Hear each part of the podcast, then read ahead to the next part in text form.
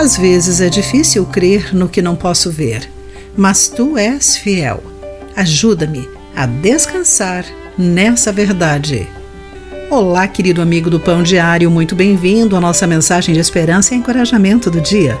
Hoje vou ler o texto de Bill Crowder com o título O que não pode ser visto.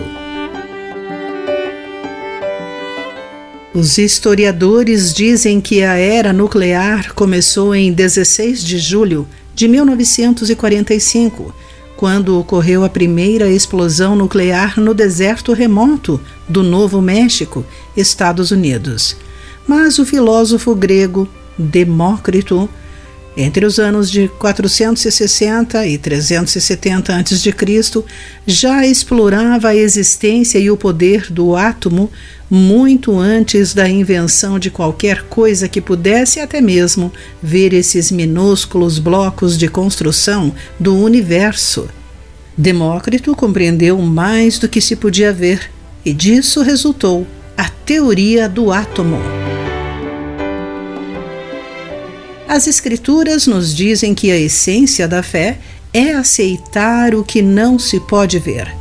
Elas afirmam: a fé mostra a realidade daquilo que esperamos. Ela nos dá a convicção de coisas que não vemos, conforme Hebreus capítulo 11, versículo 1.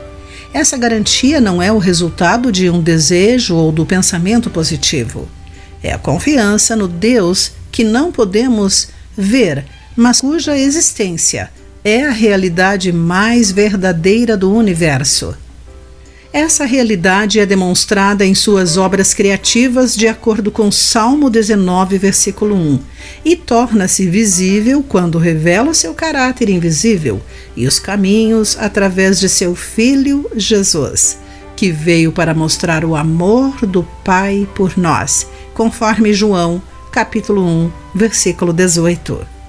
Paulo diz que é em Deus que vivemos, nos movemos e existimos conforme o livro de Atos, capítulo 17, versículo 28.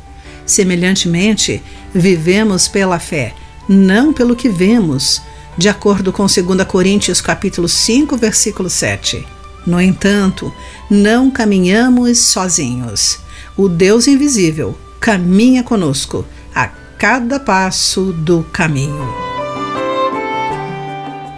Querido amigo, como viver pela fé? o que fortaleceu sua fé e em que áreas você precisa descansar em Deus? Pense nisso. Aqui foi Clarice Fogaça com a mensagem do dia.